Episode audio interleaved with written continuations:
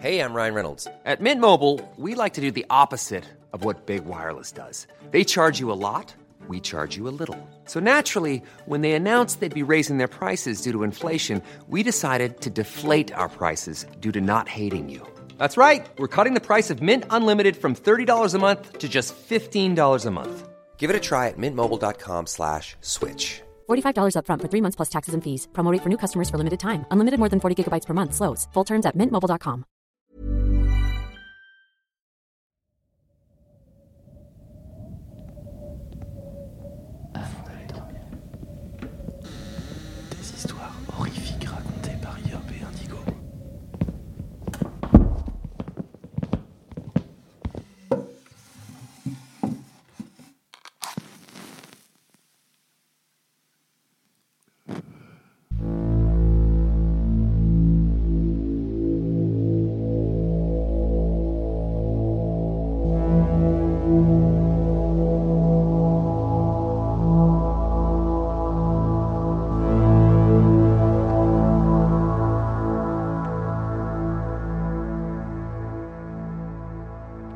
Installez-vous confortablement au fond de votre lit, remontez la couette jusqu'au menton et fermez les yeux.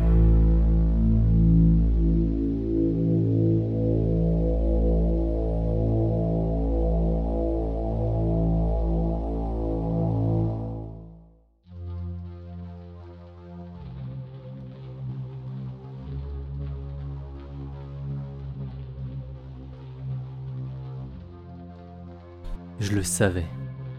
Je le savais qu'il deviendrait la risée des collègues lorsqu'il entrerait dans le bureau en portant ce chapeau vintage. Les gars ici peuvent être des crétins, et beaucoup de femmes ici agissent comme si elles étaient encore au lycée.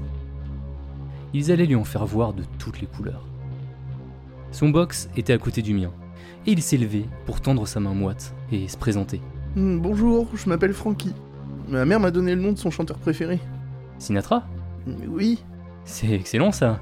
Euh, je m'appelle Philippe. J'avais envie d'essuyer ma main sur mon pantalon, mais il ne rompait pas le contact visuel avec moi. Alors Francky, t'es content d'être ici? Ah, bien sûr que je le suis. Bon, euh, je veux pas te déranger, je vais finir de tout installer. Il s'est retourné et j'ai remarqué tous les personnages de Star Trek qu'il avait posés sur son bureau. Je pouvais déjà entendre les ricanements et les chuchotements des collègues. J'ai entendu un plan horrible que certains des gars mijotaient. Ils allaient l'inviter dans un bar, le faire boire, et le convaincre que Jessica, la plus jolie fille du bureau, l'aime et veut qu'il l'invite à sortir. Je sais ce que c'est d'être harcelé. Ça craint vraiment, et c'est quelque chose de difficile à oublier. Je me suis senti désolé pour lui. Je veux dire, il vient juste de commencer ici. J'ai jeté un coup d'œil à son bureau. Eh, Francky Quoi de neuf, P-Dog? Pardon, c'est- peut-être un peu excessif. Ouais, euh, non, c'est cool. Euh, je me demandais si tu voulais venir voir euh, le match des Red Sox. Je vais commander des pizzas et on pourra descendre quelques bières fraîches. Oh, merci, je bois pas de bière, mais j'aime bien l'hydromel. Je suis pas non plus un grand fan de sport. Ah, ok, je comprends. J'ai fait rouler ma chaise dans mon box et je l'ai entendu se lever de la sienne. Mais j'aimerais beaucoup. Envoie-moi l'adresse. Quelques heures plus tard, la salle de pause était remplie de l'odeur puissante du poisson cuit au micro-ondes. Les collègues faisaient des grimaces de dégoût. Francky le sortait et je l'ai suivi pour m'asseoir avec lui. Jessica s'est approchée de lui. Salut le nouveau. Moi et d'autres, on va aller au bar en bas de la rue après le travail. Tu veux venir avec nous? Désolé, madame, mais Philippe, il a demandé en premier. Elle m'a lancé un regard noir. Leur plan était anéanti. Frankie s'est présenté chez moi après être passé chez lui. Il portait une chemise de smoking et tenait quelques bouteilles d'hydromel. Nous avons honnêtement passé un moment fantastique. C'est un gars sympa et drôle. Il m'a aussi fait découvrir l'hydromel. Je lui ai appris quelques notions de baseball. On a fini par trop boire. Nous avons parlé musique, politique, religion, ambition. Il m'a dit que son rêve était de devenir un scientifique et que ses projets étaient aussi de devenir musicien et de voyager dans le monde entier. Est-ce que je peux te poser une question, Francky Bien sûr. C'est quoi ce truc avec ce chapeau? Je veux dire, c'est pas vraiment la mode. Ah Je me soucie pas vraiment de la mode. En plus, il était à mon grand-père. Il était formidable. J'ai sorti un couteau de poche. Il était à mon grand-père aussi. Ça fait un peu plus d'un an maintenant. Il me manque presque tous les jours. Je me suis dirigé vers le frigo pour prendre une bière, en espérant qu'il ne verrait pas mes yeux larmoyants. J'apprécie vraiment ton invitation. J'ai l'impression que j'ai appris à te connaître. Et j'ai une question. Euh, laquelle? Tu es un mec génial. Comment se fait-il que t'aies pas de petit ami? Euh, C'est compliqué. J'ai pas envie de me contenter de n'importe qui. Je veux quelqu'un sans qui j'ai l'impression de ne pas pouvoir respirer. Et j'ai pas encore trouvé ça. Parle-moi de la fille de tes rêves. Drôle, intelligente, elle doit aimer le baseball, les Red Sox, et bien sûr, elle doit détester les Yankees. Allez, Epidog, parle-moi du physique. Ouais, enfin, je veux pas paraître trop superficiel. Allez, imagine le physique parfait. Ben, j'aime bien les cheveux blonds et les yeux bleus, des belles jambes et des jolies fesses. Après que je lui ai donné tous les détails sur la fille de mes rêves, il m'a dit qu'il devait partir. Je suis arrivé au travail le lendemain. Notre patron est venu et a demandé si quelqu'un avait vu Jessica. Personne ne l'avait vue, mais sa meilleure amie du bureau essayait de l'appeler. Les semaines passaient et personne ne parvenait à la trouver. D'autres femmes en ville avaient également disparu. C'en est arrivé au point où on nous a demandé d'escorter les femmes jusqu'à leur voiture après le travail. Un jour, j'ai entendu crier dans le parking, et Frankie était allongé sur le sol. Il avait des bleus et son nez saignait. J'ai regardé le van s'éloigner. J'ai essayé. J'ai essayé de sauver Tiff. J'ai appelé à l'aide, tout en essayant de calmer Frankie. Il sanglotait. Je suis resté avec lui pendant qu'il donnait une description du kidnappeur. Je te le dis, t'es un vrai pote. Et si tu venais chez moi demain et qu'on regardait le match? Je me suis rendu chez lui le lendemain et j'ai frappé à la porte en essayant de tenir en équilibre des chips et une tarte aux pommes que j'avais préparée. J'ai été surpris quand la porte s'est ouverte et qu'une superbe femme aux cheveux noirs se tenait là.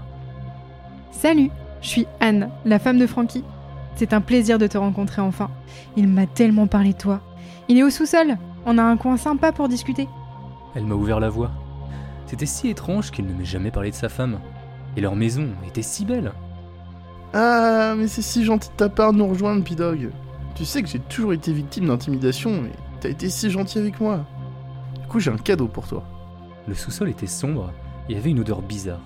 J'avais la chair de poule. Anne, lumière Mon interrupteur s'est enclenché et j'ai vu une femme nue attachée à une table. Ses membres étaient cousus. Frankie allumait un cigare. Son tablier était couvert de sang. Les cicatrices disparaissent avec le temps. J'ai pris plusieurs filles différentes. C'est les cheveux de Jessica, les yeux de Tiff, un tas de filles différentes. C'est la fille de tes rêves, Philippe. Mais tu t'es fait tabasser Anne a un sacré coup de poing. Je sais ce que tu penses. Mais écoute-moi bien. Pourquoi se lancer dans le monde des rencarts et trouver quelqu'un qui n'est probablement pas parfait quand on peut faire le sien? Anne en est le parfait exemple. Vois ça comme la création d'un personnage de Sims. Je me sentais paralysé par la peur. Et elle n'est pas assez belle? On peut changer certaines choses. hein. Il suffit de remplacer le cerveau. J'ai trouvé une fidèle fan des Red Sox qui aime les enfants et les longues promenades sur la plage. Il a laissé échapper un gloussement et appuyé sur le bouton d'une télécommande qu'il avait dans sa main. La femme sur la table s'est assise. Bonjour mon cher. Je me suis approché d'elle. Elle ressemblait à une ange. Et je l'ai attirée vers moi et je l'ai embrassée. Des feux d'artifice ont jailli et des papillons ont envahi mon estomac. Personne n'aime mon collègue, mais c'est un type formidable.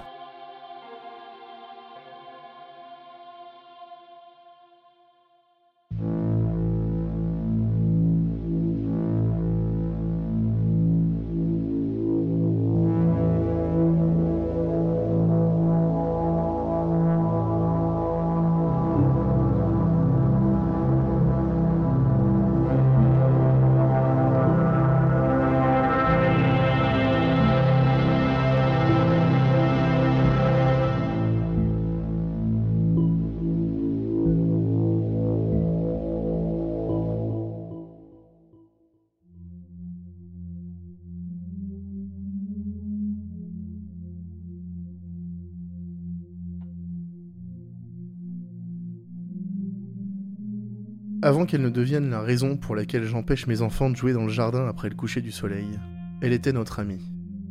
Même si on s'était installé en banlieue pour avoir une vie plus calme, trois ans à interagir avec des gens qui sont à peu près aussi intéressants que de la peinture en train de sécher a commencé à devenir difficile. Oui, la maison était un super investissement. Oui, se réveiller dans un monde sans propriétaire chiant donnait un meilleur goût au café. Il est aussi vrai que le secteur scolaire dans lequel nous sommes sera super pour nos jeunes enfants plus tard. Mais ma femme et moi avions une existence presque aussi excitante que celle de nos voisins. C'est pour dire à quel point elle était calme.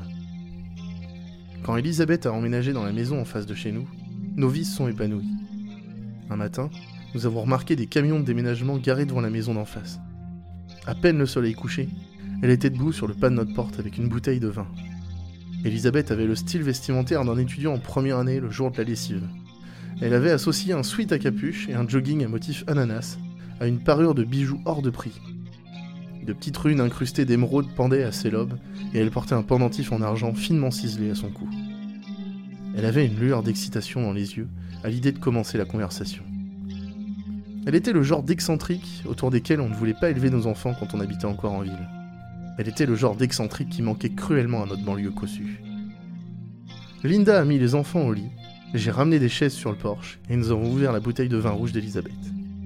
Je me suis assez vite retrouvé à aller chercher une autre bouteille dans la maison en même temps que quelque chose qui pourrait servir de cendrier à notre invité. Plus on buvait, moins ma femme et moi agissions comme des parents. Alors qu'on échangeait des anecdotes étranges avec notre nouvelle voisine, des bribes de notre passé ont commencé à refaire surface. On était toujours Greg et Linda, les adultes responsables, mais on était aussi les Greg et Linda qui avaient pris beaucoup trop de champignons à un festival de psytrance en Russie à peine dix ans auparavant. Après qu'on ait fini la deuxième bouteille de vin, je suis allé prendre quelques bières dans le garage et de la weed que j'avais mis de côté pour les occasions spéciales. Pour des raisons écologiques, les lampadaires de notre quartier ne restaient jamais allumés après minuit. Nous avons bu jusqu'à ce que la lumière du porche et les étoiles soient les seules choses qui éclairent l'obscurité. Linda a commencé à s'endormir à la moitié du joint. Elle s'est excusée et elle est partie se coucher. J'aurais bien suivi ma femme, mais ça aurait été dommage de gâcher la moitié d'un joint. Je lui ai donc souhaité bonne nuit, en espérant qu'elle soit encore réveillée au moment où j'irai la rejoindre. Tu n'as jamais remarqué qu'il se passait des choses bizarres dans ma maison Elisabeth avait brisé le lourd silence dans lequel on se complaisait. Genre des lumières qui clignotent, des sons étranges au milieu de la nuit, des trucs effrayants. Le quartier n'était plus que la silhouette sombre d'une architecture qui se répète. Un ciel parsemé d'étoiles disparates brillait au-dessus de nous. J'étais bien trop défoncé pour comprendre sa question. Elle m'a repassé le joint et j'ai secoué la tête. Je peux te dire un secret, Greg? Il faudra que je demande à ma femme. Oh, tu peux lui dire, elle est cool. Mais bon, si vous finissez par parler aux voisins, ne leur reparlez peut-être pas. Vous, vous comprenez, vous avez côtoyé des artistes. Je sais pas si le reste du voisinage sera aussi compréhensif. Je pensais justement à ma femme allongée dans notre lit à l'étage, mais le quasi-chuchotement d'Elisabeth éveillait mon intérêt. D'accord, du moment que c'est pas un meurtre ou un truc comme ça, on gardera ton secret. Elle m'a de nouveau passé le joint et j'ai secoué la tête une seconde fois. À vrai dire, le secret concerne bien un meurtre. Plusieurs meurtres même. Elle a laissé ses mots résonner, comme pour créer un effet dramatique. Assez longtemps pour me faire frissonner de malaise, J'ai tué personne, mais il y a eu genre 4 homicides dans ma maison. a-t-elle ajouté en crachant sa fumée. Les contours sombres de sa maison n'avaient pas l'air différents de ceux des autres habitations de la rue. Je lui ai demandé Vraiment? Ouais, 1954, 82, 84, 88. Tous des meurtres suicides. On dirait que les années 80 ont été compliquées. Elisabeth a souri. Quand j'ai acheté la maison, j'ai fait un peu de recherche. Les endroits où il y a eu des meurtres sont moins chers. Et puis je me suis dit que ça pourrait donner une vibe intéressante à mon art. J'ai enregistré ces nouvelles infos. C'était sympa de discuter avec quelqu'un qui n'était pas violemment ennuyeux. Mais la conversation ressemblait à celle qu'on aurait dans un bar vers 4h du matin et qui rend la gueule de bois encore moins supportable. J'ai baillé et j'ai commencé à me lever de ma chaise. Si je ne rejoignais pas vite ma femme, Elisabeth allait me bassiner avec des trucs bien trop excentriques pour moi. Est-ce que tu penses que les lieux peuvent avoir une âme, Greg? M'a-t-elle demandé avant que je ne puisse m'échapper. Linda savait toujours quitter une fête avant que la fameuse philosophie de comptoir ne commence. J'ai répondu non, en essayant de couper court à la conversation sans qu'Elisabeth ne s'en rende compte. Eh bien moi, si. Je pense que quoi qu'il arrive dans un endroit, quelque chose reste dans cet endroit précis pendant longtemps. Tu as déjà été dans un ancien spot de rendez-vous amoureux ou sur un vieux champ de bataille Ces endroits dégagent de l'énergie. Ça se sent dans l'air. Tu marches où d'autres ont marché avant toi. Tu ressens les vies passées, perdues, vécues. L'histoire qui raconte la tragédie humaine, l'amour et la douleur. Et oh mon dieu, je radote. Elle m'a tendu le joint. Désolé, j'avais pas vraiment bu depuis que je suis revenu du Vietnam. Je voulais pas faire l'artiste bohème. T'inquiète pas, j'ai l'habitude. Ça se voit. Bref, si un jour tu vois quelque chose de flippant se passer avec la maison, tiens-moi au courant. Je pense vraiment pouvoir canaliser l'esprit de la maison dans mon art. Ouais, je garderai l'œil ouvert. J'ai répondu, sachant très bien que je ne le ferai pas. Elisabeth nous a souvent rendu visite pendant les mois qui ont suivi. Ça ne l'intéressait pas du tout de porter notre fils, et elle frémissait de malaise quand notre fille essayait de lui parler. Mais son manque d'instinct maternel était compensé par son talent pour raconter des histoires. Elle passait nous voir toutes les semaines, ou presque. On buvait, on fumait, et on passait la nuit à parler sur le porche. Elle nous parlait des randonnées étranges qu'elle avait faites pendant son année sabbatique, du voyage à moto à travers l'Afghanistan qu'elle avait fait avec son ex, et une multitude d'autres récits sous fond de drogue et de contrées exotiques. Avec Linda, on se surprenait aussi à évoquer les souvenirs d'un passé plus insouciant dans notre relation. Ces nuits amenaient toujours une étincelle d'excitation dans notre routine quotidienne. Mais chacune de ces soirées de beuverie finissait par aborder le même sujet de discussion, qui me faisait rouler des yeux jusqu'au plafond. À chaque fois qu'Elisabeth venait, elle voulait parler de la maison de l'horreur. Elle adorait ce nom. Elle adorait l'idée d'être entourée des fantômes de meurtriers et de leurs victimes. Elle adorait en parler. Je détestais cette partie de la soirée. À l'époque, je ne croyais pas aux fantômes. Je pensais que ce qu'elle me disait à propos du plancher qui grinçait quand elle était seule chez elle, ou des lumières de sa cuisine qui s'allumaient mystérieusement pendant la nuit, n'était que le pur produit de son imagination débordante. Je pensais que tout ça, elle l'inventait. Les divagations d'Elisabeth sur le fait d'entendre des pleurs dans ses couloirs, ou de ressentir l'énergie de la famille qui avait été démembrée par un fou avec une hache en 1984, étaient comme la fin amère à une soirée qui s'essouffle. Dès qu'elle commençait à parler d'esprit, Linda et moi, on se mettait à bailler et à parler du petit déjeuner.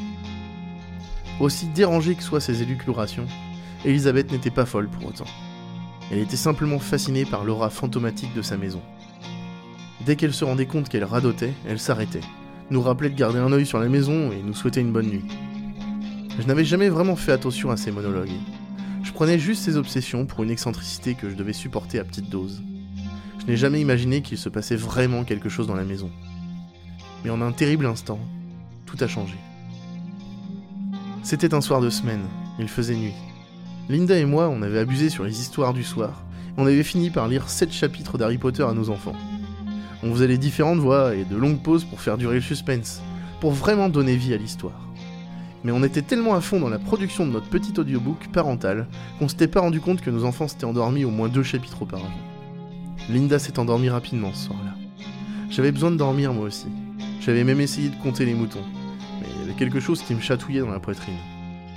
Il m'a fallu du temps pour me l'admettre à moi-même, mais j'ai finalement accepté que le fait de constamment piquer des cigarettes à Elisabeth avait engendré une addiction à la nicotine. Je suis sorti pour fumer. Les lampadaires étaient éteints depuis un moment.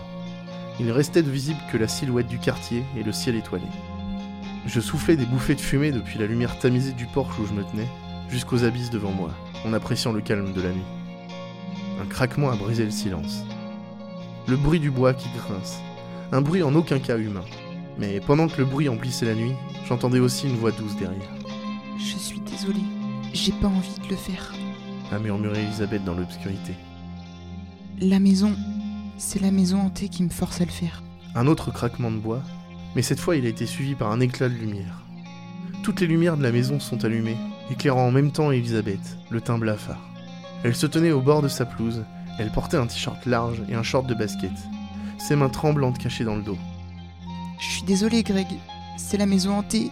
La maison hantée me force à le faire. Elle claquait des dents. Elle était pieds nus et avait l'air terrifiée. J'ai ouvert la bouche pour dire quelque chose, mais aucun son n'est sorti. La lumière qui venait de la maison brillait tellement que ça donnait l'impression qu'elle était en feu. C'était aveuglant, Je suis désolée. C'est la maison hantée qui me force à le faire. a-t-elle dit, en sortant un pistolet de l'arrière de son short. Le canon a tremblé pendant un instant. Elle l'a pointé dans ma direction, mais elle l'a baissé tout d'un coup, comme si elle se battait contre quelque chose en elle. Puis, elle l'a placé dans sa bouche. Il y a eu un deuxième flash de lumière. Je n'ai dit à personne ce qui s'était vraiment passé cette nuit-là. Le fait qu'Elisabeth se soit tiré une balle devant notre maison était un choc suffisant. Les autres détails m'ont fait douter de ma santé mentale. J'ai donc préféré les garder pour moi. Grâce à des cours qu'elle avait pris à l'université, Linda avait des connaissances en psychiatrie. Pour l'aider à se remettre du traumatisme de la perte de son ami, parce qu'elle pensait être un suicide, elle a décidé de travailler à mi-temps pour un service d'écoute psychologique. Moi, j'ai tenté de m'en remettre de manière beaucoup moins productive. J'ai commencé à fumer. Tous les soirs, après que les lumières du quartier soient éteintes, je me tenais dehors et fumais, les yeux rivés sur cette maudite maison. Au début, je n'ai rien remarqué. C'était comme si ce que j'avais vu la nuit de la mort d'Elisabeth n'avait été qu'un cauchemar provoqué par l'effroi. Mais plus les nuits passaient, plus je me concentrais sur le bâtiment sombre, et plus je voyais les preuves de quelque chose de supernaturel. Si on fixait l'obscurité pendant assez longtemps, on voyait une lumière faible éclairer les pièces. Les contours à peine visibles de silhouettes se déplaçaient derrière les rideaux fermés. Ces visions étaient une chose, mais en réalité, ce qui me terrifiait vraiment, et ce qui m'avait fait acheter une batte de baseball pour notre Porsche, c'était les bruits. Un soir sur deux, s'il n'y avait pas de vent et que je me concentrais pour écouter, je pouvais l'entendre. Le léger écho d'un coup de feu traversait le silence de la nuit. Et parfois, parmi ces sons, on pouvait distinguer des cris qui étaient comme chuchotés, et le craquement du bois que l'on fend. Mais c'était l'écho du coup de feu qui m'avait marqué.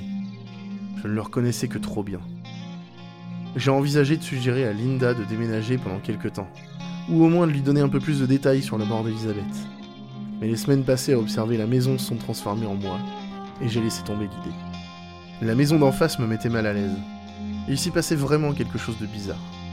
Mais elle semblait garder cette terreur pour elle. Alors, plutôt que de gâcher notre investissement, je me suis confié la tâche de la surveiller avec une batte de baseball et une clope. Tant que ma famille se tenait éloignée de la maison, notre crédit et nos vies seraient épargnés. J'ai surveillé la maison pendant des années et rien n'a changé.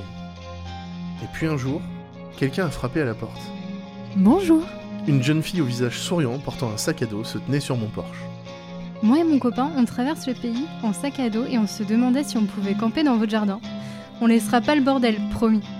Le souvenir d'Elisabeth nous racontant son voyage à travers le pays avec une tante et quelques amis est remonté à la surface avec une intensité qui m'a surpris. J'allais accepter en mémoire de notre voisine décédée, mais j'ai vu le copain de la voyageuse. C'est lui ton copain? À ce moment-là, Linda a passé sa tête par la porte, a vu l'homme qui boitait le long de la route et m'a regardé avec inquiétude. Le gars avait l'air d'avoir au moins 100 ans.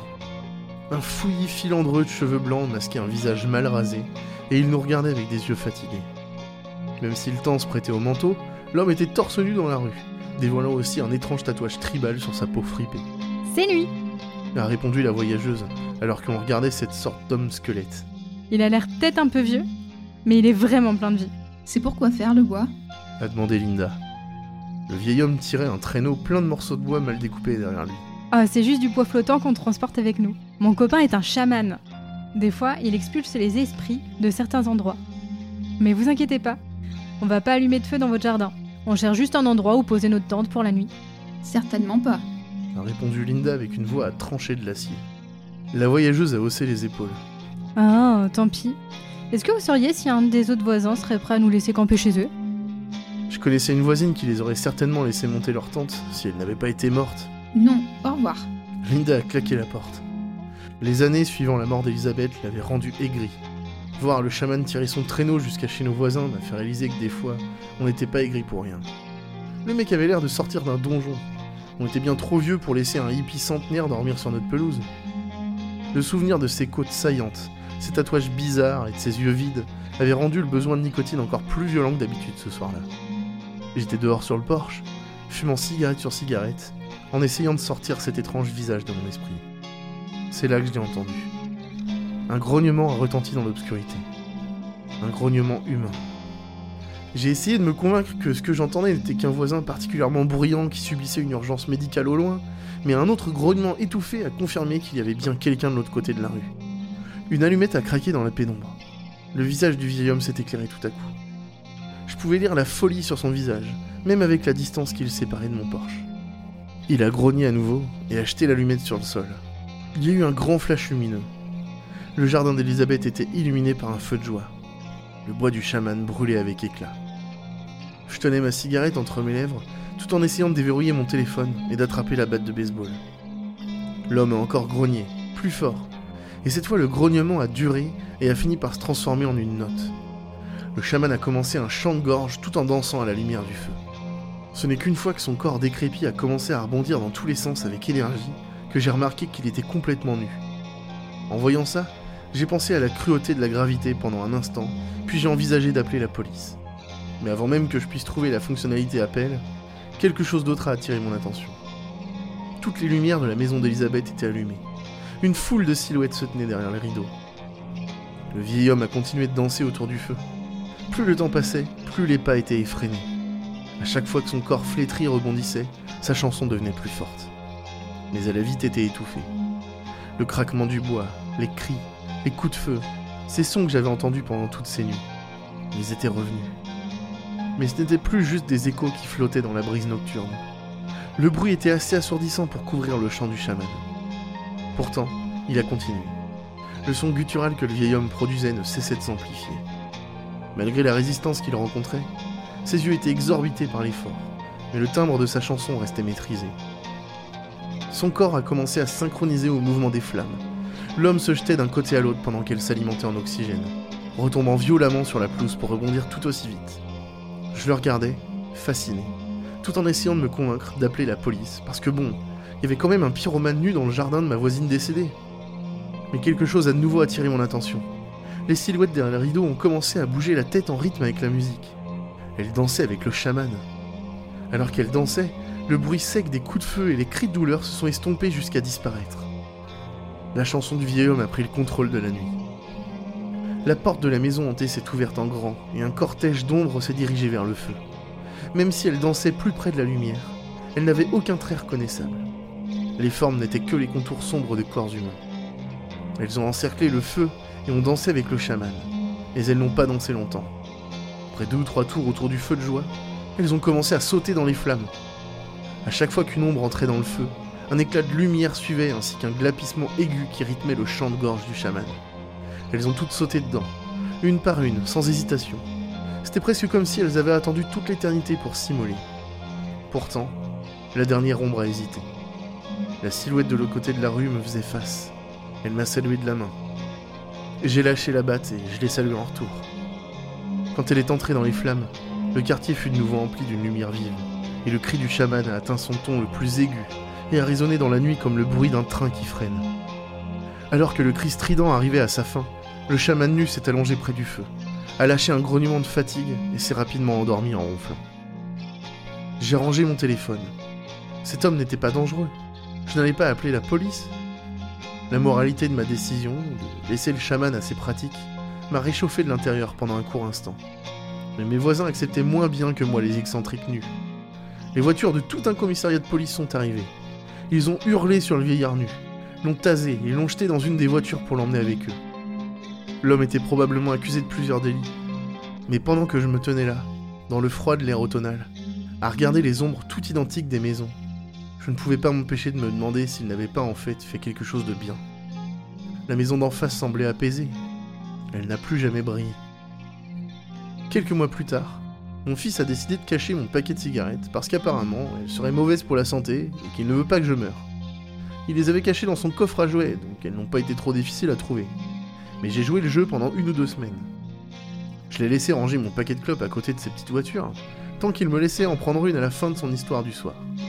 C'est pas comme si je fumais beaucoup, une seule cigarette, qui m'occupe tant que je regarde la maison d'Elisabeth. Après le feu de joie du fou furieux, la maison hantée était devenue une simple maison à deux étages, comme toutes les autres dans la rue. Même si la vie du chaman était sûrement ponctuée de décisions judiciaires et de chaos, le résultat de son travail était la tranquillité pure. Quand je n'ai eu plus que 10 cigarettes, j'ai commencé à les rationner. Quand j'en ai eu plus que 5, je ne fumais que deux fois par mois. Il ne reste plus qu'un paquet, dans lequel il ne reste qu'une cigarette dans le coffre à jouer de mon fils. Je suis quasi sûr qu'elle restera là jusqu'à ce que je commence à le soupçonner de vouloir la fumer lui-même. Mes poumons ne sont plus aussi demandeurs et la maison d'en face n'a plus besoin d'être surveillée. J'espère seulement que, quoi que le chaman ait fait, ce soit une solution permanente pour la maison hantée. J'espère aussi que, qu'importe où elle soit, Elisabeth est heureuse et entourée par des gens qui aiment avoir des conversations sur les esprits à 4h du matin.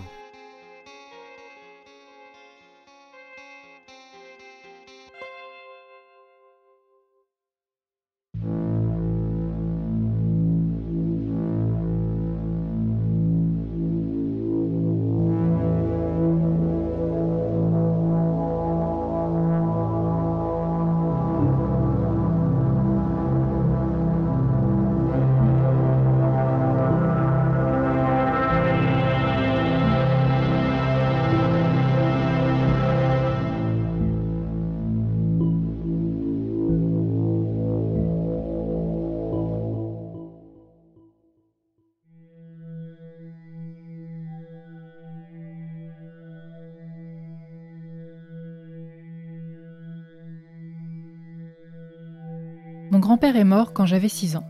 Je me souviens à peine des funérailles. Je sais juste que j'étais triste. C'était un bon grand-père, le meilleur qu'on puisse avoir. Je me souviens de si peu de choses, mais je ressentais de la tendresse chaque fois que quelqu'un parlait de lui. J'étais donc naturellement très triste quand il est mort. Mais comme je n'étais qu'une enfant, je me suis tournée vers des choses plus amusantes au fil des ans. Je n'ai pas pensé à grand-père pendant longtemps, mais à 16 ans, j'ai trouvé une grande valise qui lui appartenait. Il y avait tant de choses à l'intérieur, allant de sa vieille collection de timbres à quelques lettres. Ces dernières m'ont tout de suite intéressée, car j'ai vu que la plupart d'entre elles étaient adressées à ma grand-mère. Elle est morte bien avant ma naissance, quand mon père n'était qu'un enfant. Elle ne m'a jamais rien dit d'elle, car il ne s'en souvenait pas. Mais maintenant j'ai trouvé tout un trésor de correspondance. Il n'y avait rien de très excitant dans ces lettres. Dans la plupart d'entre elles, mon grand-père et ma grand-mère disaient combien ils s'aimaient, planifiaient leur mariage et la joie immense de mon grand-père lorsqu'il a réalisé qu'elle était enceinte. Le ton joyeux des lettres s'est rapidement détérioré lorsque ma grand-mère a appris qu'elle avait un cancer du pancréas, peu après la naissance de mon père. Elle est décédée alors qu'il n'avait que deux ans. La dernière lettre du lot a été envoyée au meilleur ami de mon grand-père, Monsieur Oliver. Il y racontait sa tristesse et son chagrin d'avoir perdu sa femme.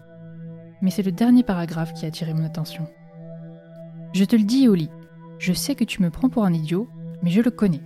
Ferdinand me l'a prise, comme il l'a fait à ma Greta. J'ai passé pas mal de temps à fixer ces mots. Je n'avais aucune idée de qui étaient Greta et Ferdinand. Pour autant que je sache, il n'y avait personne de ce nom dans ma famille. J'ai montré les lettres à mes parents aussi, et ils ne savaient pas non plus. Je savais que M. Oliver vivait dans une maison de retraite à deux rues de chez moi, mais je ne savais pas s'il était encore en vie. Je voulais lui demander. Pour une raison quelconque, j'avais besoin de savoir. J'ai appelé la résidence et oui, M. Oliver était vivant. Il était dans sa 78e année, alors je me suis dit que je pourrais lui rendre visite. Il avait l'habitude de jouer avec moi jusqu'à ce qu'il ait une crise cardiaque quand j'avais 10 ans. Et à partir de ce moment-là, il n'a plus été le même. Sa famille l'a placé dans un centre de soins car elle ne pouvait plus s'occuper de lui. Monsieur Oliver était encore capable de me reconnaître. Il m'a salué comme un vieil ami et m'a offert du chocolat. Nous avons passé un bon moment à discuter tranquillement. C'était difficile de lui parler car il était presque sourd. Heureusement pour moi, il a commencé à se souvenir de son meilleur ami au milieu de notre petite conversation. Je lui ai dit que j'étais venu lui demander quelque chose sur mon grand-père. Il a immédiatement haussé les sourcils. Alors je lui ai montré la lettre et lui ai demandé s'il pouvait m'en dire plus sur Greta et Ferdinand. Il a passé un si long moment à regarder la lettre. Je pouvais voir des larmes se former dans ses yeux alors qu'il se rappelait l'écriture de son vieil ami. Il a pris une profonde inspiration et m'a raconté cette histoire. Tu sais, ton grand-père n'est pas né ici aux États-Unis. Il a dû fuir l'Autriche quand les nazis ont pris le pouvoir. Il est né à Graz et il a vécu à Vienne. Quand il avait 18 ans, il s'est marié avec une superbe fille qui s'appelait Greta. Il m'a dit qu'elle était couturière et qu'elle avait une âme très douce. Ils se sont rencontrés alors qu'il était à l'université de Vienne. Ils sont restés ensemble pendant presque un an mais leur relation a pris fin quand elle a été retrouvée morte dans le Danube. Personne n'a pu expliquer pourquoi. Ton grand-père a alors perdu la tête. Il n'arrêtait pas de parler d'un Ferdinand. Je ne sais pas qui était cet homme, mais ton grand-père était absolument certain qu'il avait pris la vie de son épouse. Un an plus tard, les nazis ont commencé l'annexion de l'Autriche et il a dû fuir en Amérique, car ses racines étaient juives. Il m'a raconté tout ça quand ta grand-mère est morte. Ça l'a complètement brisé, mais il était prêt à vivre pour son fils, ton père. Je crois qu'il a inventé Ferdinand pour faire face à ses souffrances. Quand j'ai quitté la maison de retraite ce soir-là, j'étais déconcertée. Je ne savais rien du passé de mon grand-père, mais je n'étais pas seule. Mon père aussi était dans l'ignorance totale. Nous étions maintenant déterminés à découvrir des éléments sur la vie de mon grand-père pendant qu'il était encore en Europe. Avance rapide de 20 ans. Papa a réussi à trouver l'ancienne adresse de mon grand-père à Vienne en suivant son nom de famille. Cela lui a pris beaucoup de temps, mais maintenant qu'il est à la retraite, il a plus de temps à sa disposition. J'avais deux semaines de congé le mois suivant.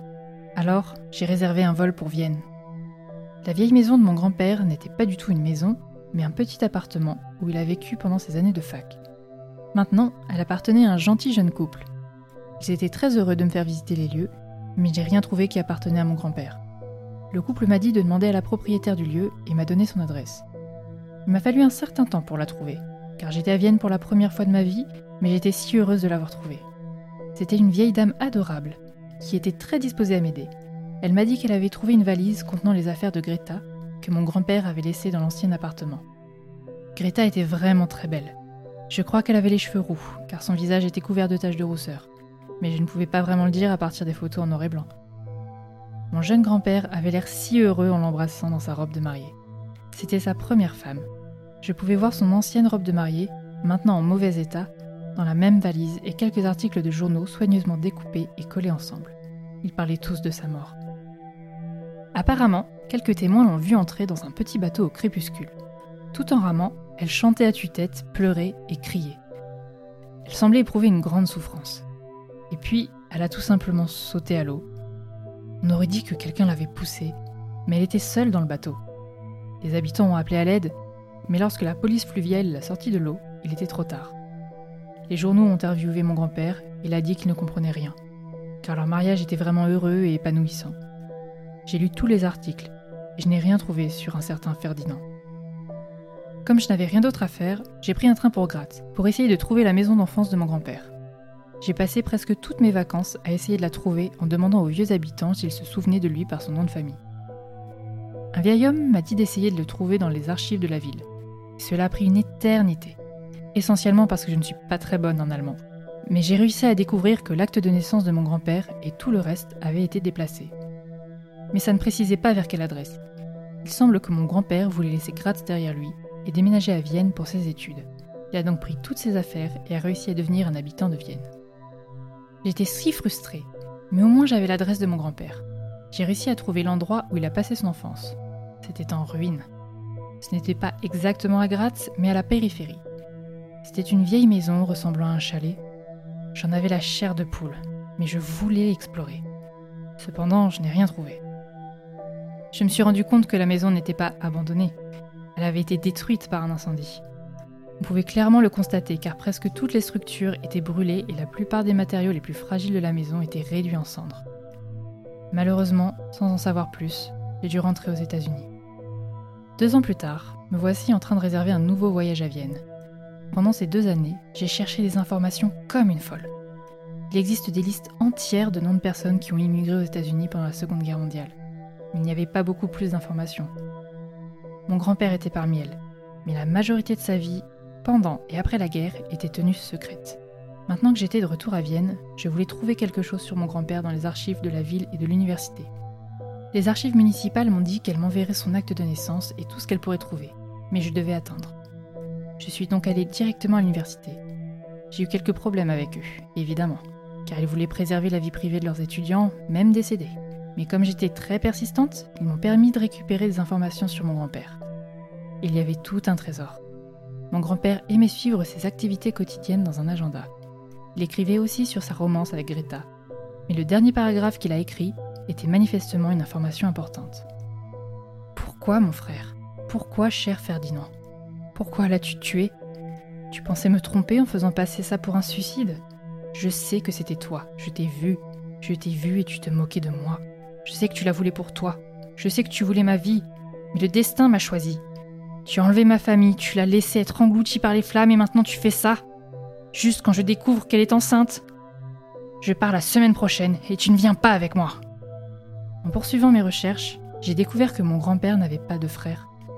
Il avait deux sœurs qui sont toutes les deux mortes lors de l'incendie catastrophique qui a détruit sa maison familiale.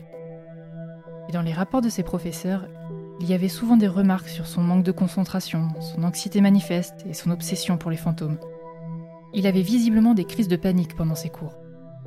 Mon grand-père était-il schizophrène non diagnostiqué?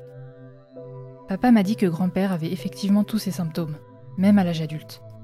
C'était un père surprotecteur. Il recommandait toujours à mon père de ne jamais se promener seul, surtout la nuit. Il était aussi obsédé par les fantômes. Il semblait voir des choses qui n'étaient pas là. C'était encore plus évident dans les moments de stress. Quand mon père lui a annoncé qu'il s'était fiancé avec ma mère, grand-père n'a pas ressenti de bonheur. Il ne ressentait que de la peur. Il n'a pas dormi pendant des mois, même après le mariage. Il avait la folle habitude de s'asseoir dans la rue avec un fusil et de porter un crucifix toute la nuit. Les voisins ont appelé la police plusieurs fois car il surgissait parfois. Il n'a jamais tiré avec son arme, mais il visait des maisons au hasard et personne ne se sentait en sécurité. Au fil des années, il a perdu ce comportement bizarre, mais il était toujours extrêmement prudent. Quand je suis née, grand-père était ravi, mais aussi terrifié à nouveau. Il montait à nouveau la garde avec son fusil et son crucifix, mais cette fois, ça a duré moins longtemps. Il était beaucoup plus âgé maintenant, il s'endormait souvent en tenant son arme chargée dans la cour de la maison. Mon père devait le réveiller en le secouant doucement par derrière. Presque à chaque fois, il se réveillait et criait Ferdinand Mais il ne donnait jamais d'explication. Il n'a jamais voulu non plus aller chez le psychologue. Il avait peur que Ferdinand ne se manifeste s'il se neutralisait avec des médicaments. J'en voulais tellement à mon père de ne pas m'avoir parlé de tout ça auparavant, mais j'étais encore plus confuse maintenant. Et puis est arrivé le certificat de naissance de mon grand-père de la part de Vienne. Bon, je sais que cela peut paraître insensé, que vous allez penser que moi et toute ma famille sommes une bande de cinglés, mais écoutez-moi bien. Il s'avère que mon grand-père est né avec un frère siamois. L'autre garçon qui lui était attaché est cependant tombé malade au cours de la première année de sa vie, ils ont dû être séparés. Mon grand-père a survécu à l'opération, ce qui était un véritable miracle, mais l'autre garçon est décédé. Cela s'est passé quand mon grand-père avait six mois, et son jumeau a reçu un nom, Ferdinand.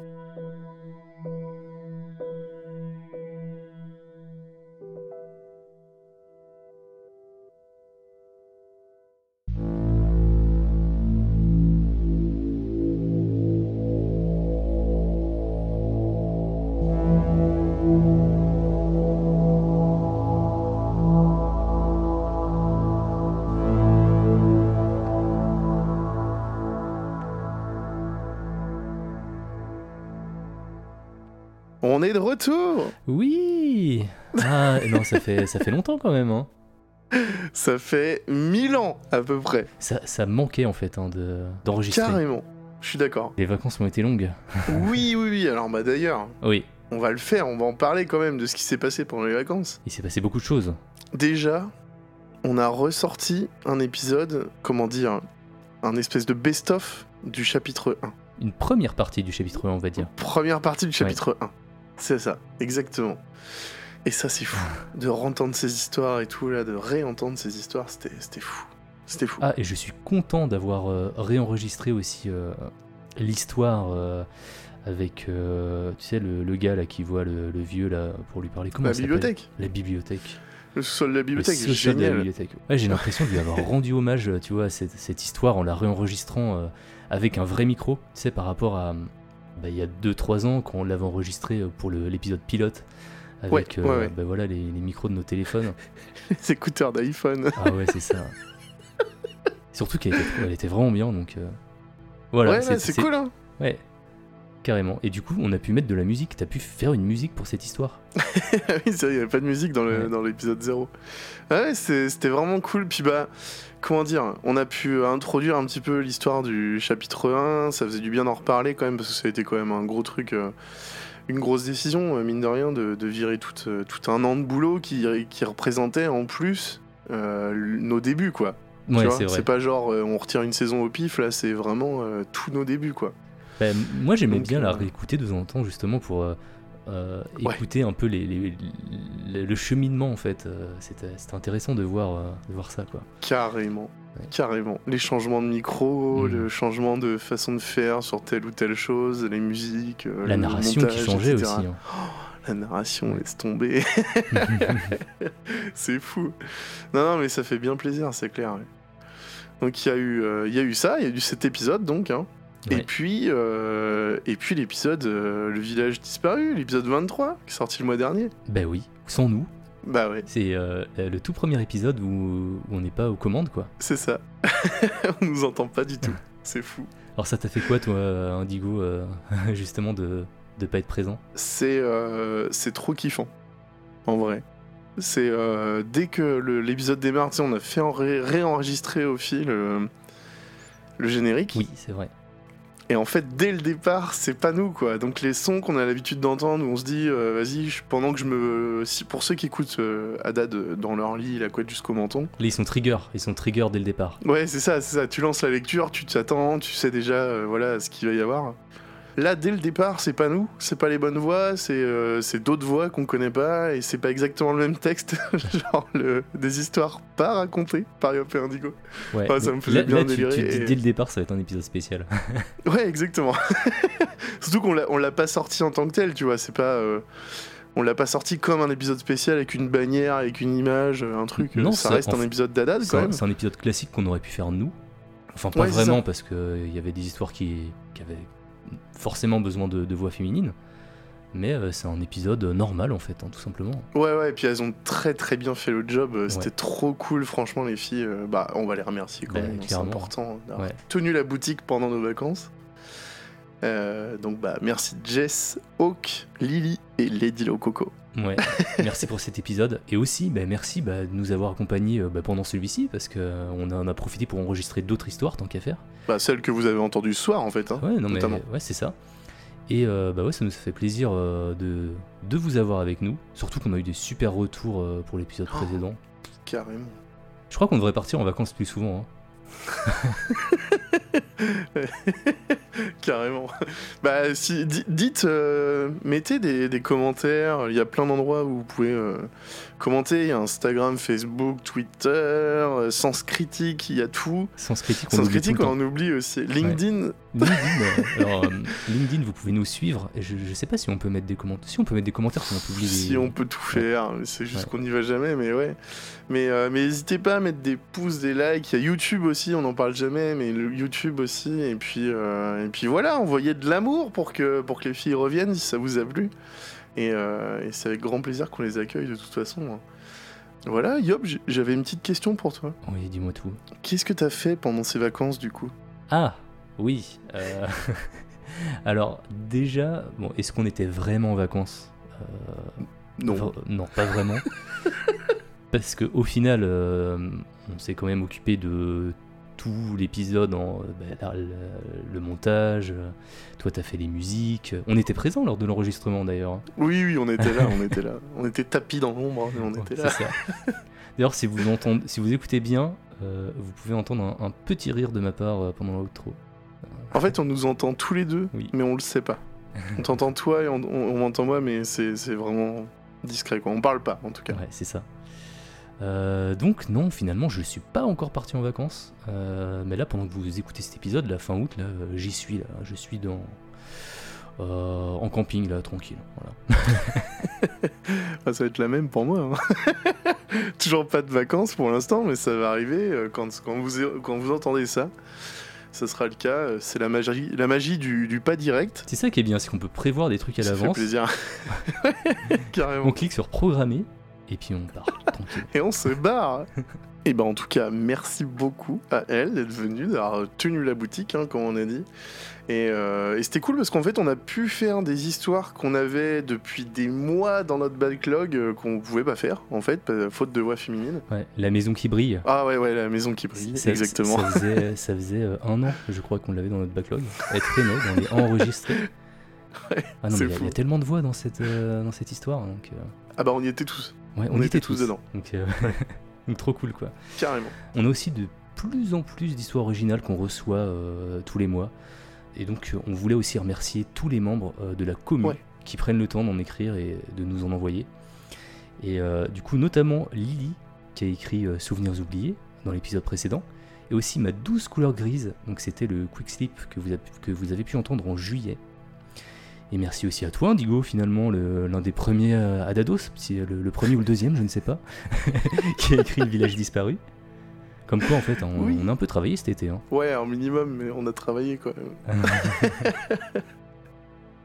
ouais, c'était cool à écrire. ouais, t'as- bien aimé? T'avais réécrit des trucs quand même entre temps, récemment, je crois. Euh, ça remonte, ça remonte un petit peu. Ça remonte à euh, l'épisode de fin de saison du chapitre, fin de chapitre 2. C'était l'histoire sur le Eric Dream, Ah, avec le gros euh, cliffhanger à la fin, quoi. le drop de Mike, et, euh, et on se barre en, en fin de saison quoi. J'avoue que celle-là, elle avait fait son petit effet aussi, ouais. Oh, c'était, c'était du bonheur à voir la tête des gens qui l'écoutaient. Pour ceux que j'ai pu voir, euh, pour ceux pour qui j'ai pu avoir la réaction quasi directe ou directe, c'était génial de voir leur tête se décomposer. Genre, non, non, il a pas fait ça. Bah, forcément, il faisait partie de la commu, les gens pensaient que c'était un être... euh, Ah, c'était exceptionnel. Mais il, est, il, il revient de temps en temps sur le Discord. hein. Je sais pas si- Ouais, c'est bizarre, je me demande s'il y a des Adados qui le croisent, mais quand, il- quand on l'invoque, il a tendance à venir. Ouais.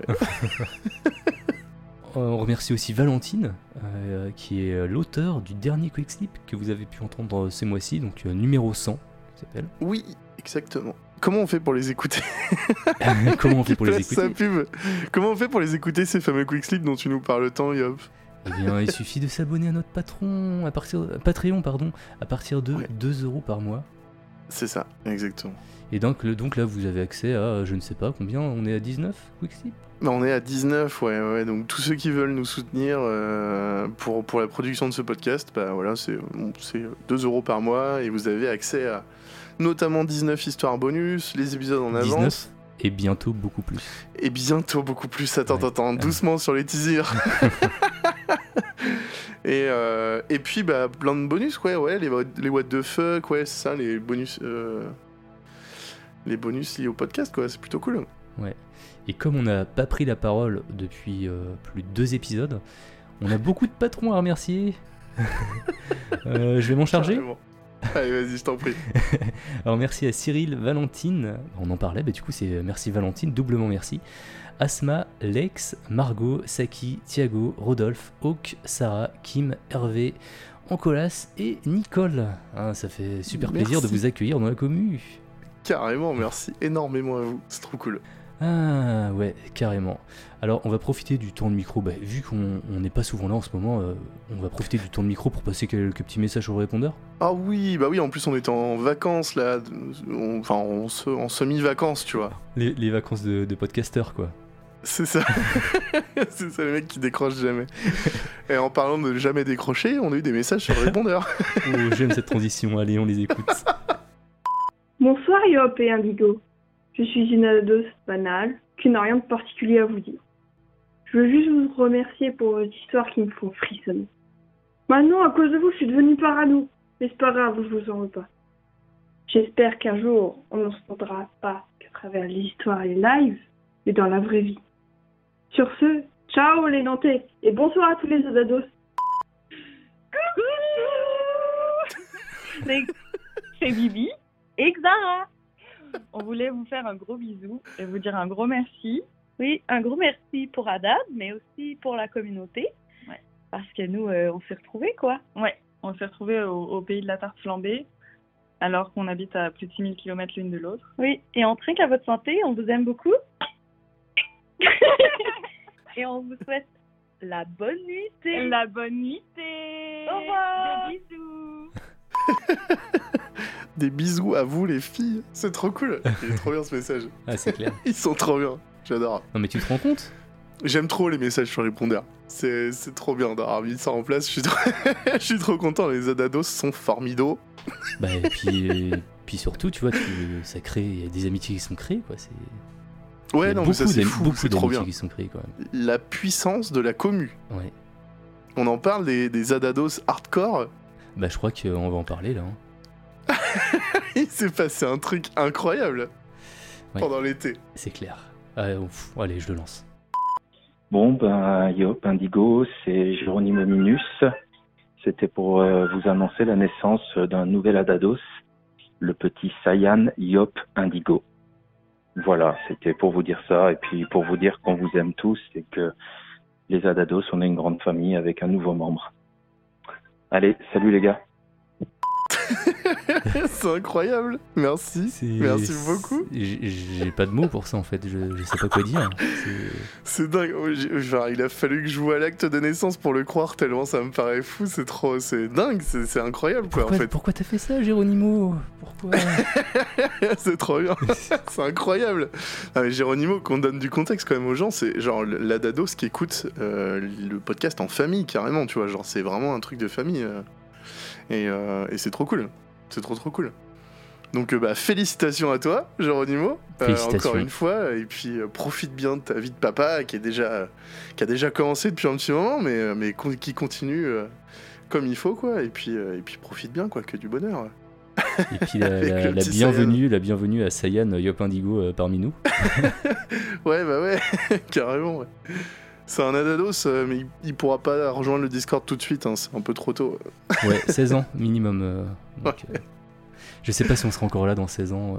Bon, peut-être. Tu sais, on sera, cool. on sera comme euh, les groupes de rock, tu sais, on aura splitté, on aura tenté des carrières solo. Tu sais, moi les vlogs et puis toi sur Twitch, ça, ça va pas du tout marcher, tu sais, et puis on va revenir parce qu'on aura besoin de thunes. C'est sûr. ouais. Ah bon, euh, sur ce, trêve de baliverne, on a un petit dernier truc à annoncer. Bon, un petit dernier truc. Mon gros Cette dernier fait. fausse modestie, un énorme truc. Alors, euh, est-ce que vous vous rappelez du mois de l'horreur euh, l'année dernière? Personne répond. Non Ah, heureusement que t'es là. Et ben, on a décidé de refaire ça cette année. Parce que, bah voilà, tout simplement. hein. C'est euh, octobre, et toujours le mois un petit peu horrifique, un petit peu spécial pour nous.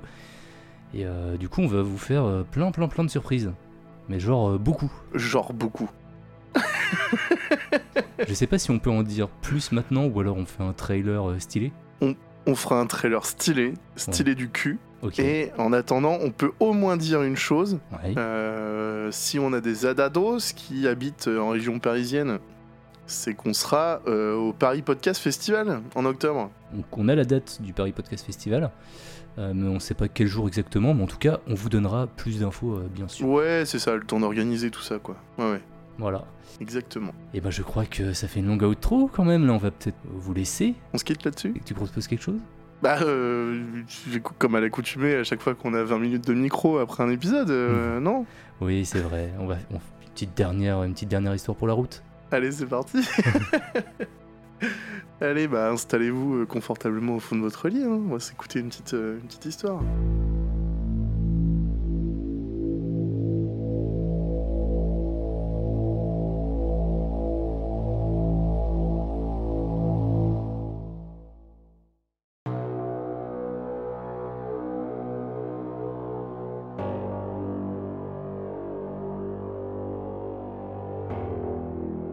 Ma copine parle dans son sommeil. Au début, c'était mignon et marrant de lui raconter ce qu'elle avait dit. C'était du charabia inoffensif, genre le ciel se plie, ou il faut qu'on élève le sol. On en parlait le lendemain pour voir si elle se souvenait de ses rêves, mais c'était rare que ça arrive. J'aurais bien aimé savoir ce qu'elle voulait dire par il faut qu'on élève le sol. Je vais vous donner un peu de contexte. Notre routine, le soir, c'est de commencer par se câliner, jusqu'à ce qu'on abandonne parce qu'on a trop chaud.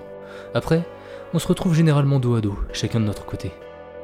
Elle s'endort avant moi, alors j'entends ses divagations nocturnes.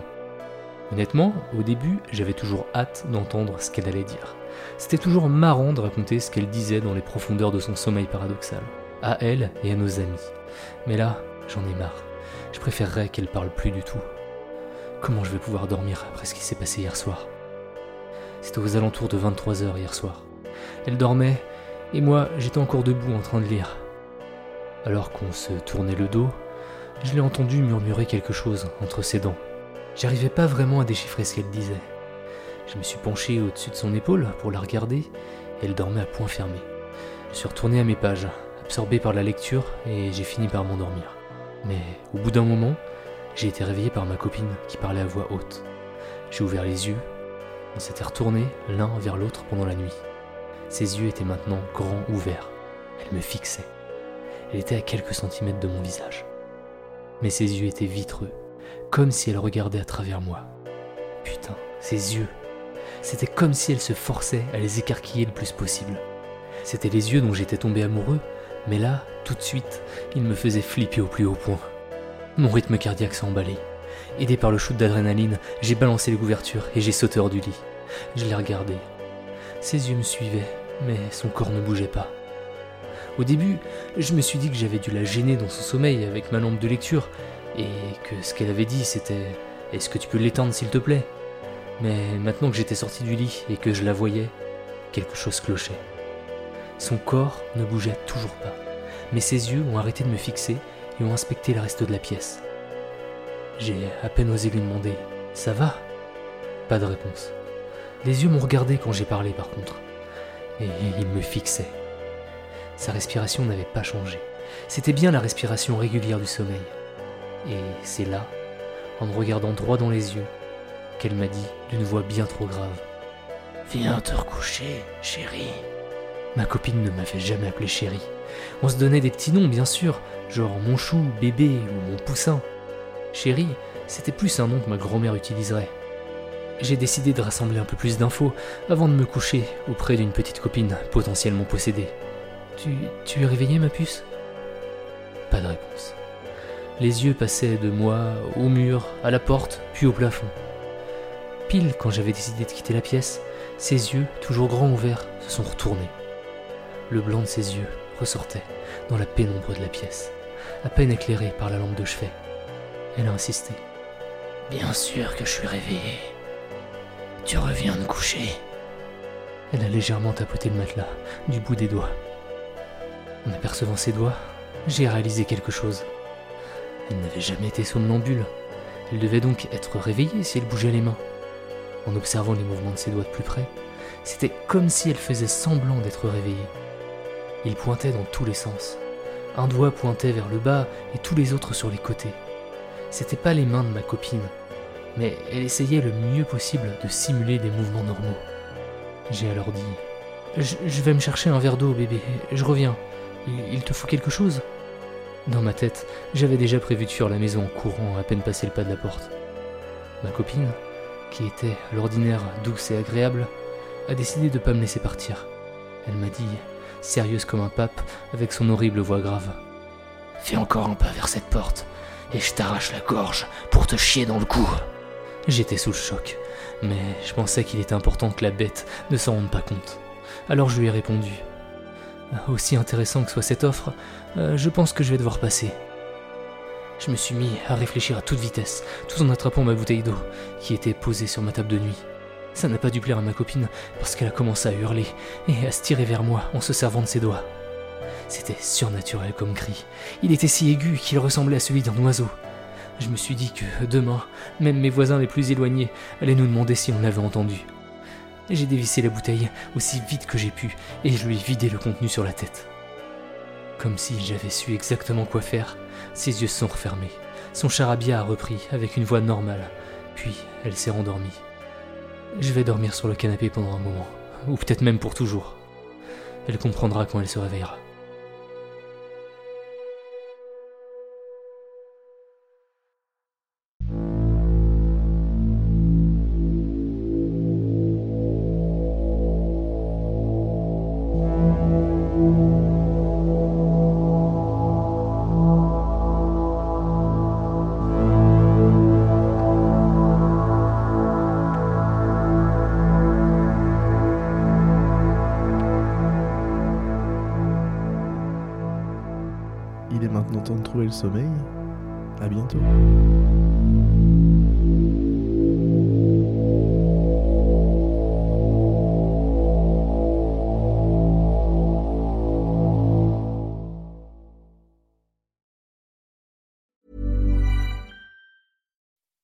You make decisions for your company, you look for the no-brainers. If you have a lot of mailing to do, stamps.com is the ultimate no-brainer. Use the stamps.com mobile app to mail everything you need to keep your business running with up to 89% off USPS and UPS. Make the same no-brainer decision as over 1 million other businesses with stamps.com. Use code PROGRAM for a special offer. That's stamps.com, code PROGRAM.